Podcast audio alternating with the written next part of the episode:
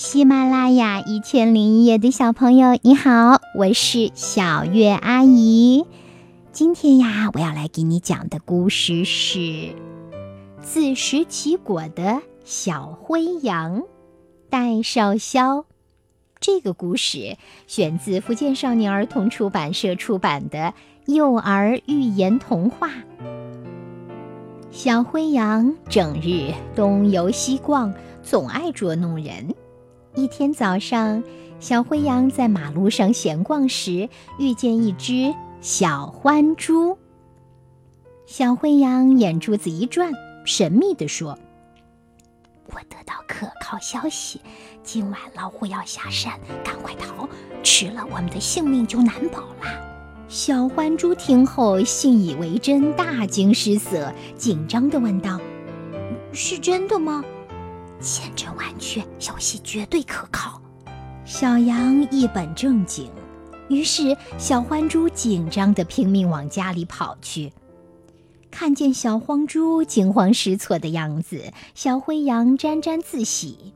这时走来一只小黄狗，小灰羊主动跑上前去，轻声细语地说：“黄狗大哥。”告诉你一个机密，今晚老虎要下山，赶快逃，迟了我们的性命就难保啦！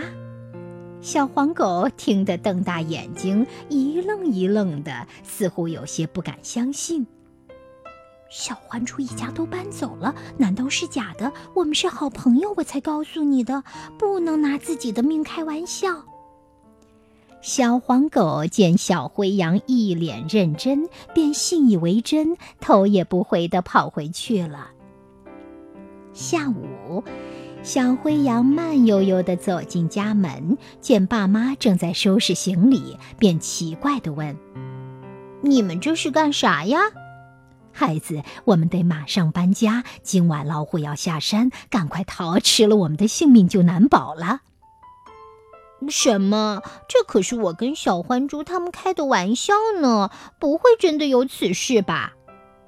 赶紧收拾！邻居聪明的狐狸一家刚搬走，这哪有假？这时，小灰羊的好友小鹿经过他家门口，伸进脑袋说：“赶快逃，吃了我们的性命就难保了。”说罢，一溜烟儿不见了。小灰羊见大家都这么说，也不禁担心起来。宁可信其有，不可信其无，还是马上收拾行李，准备逃跑吧。好啦，这个故事讲完了。你喜欢这个故事吗？想想你为什么喜欢它呢？然后。把这个故事还有你的想法讲给你的家人和小伙伴听好吗？小鱼阿姨希望你也成为一个阅读推广人。想讲好故事，建议你读读我写的书《小主持人的二十五堂课》。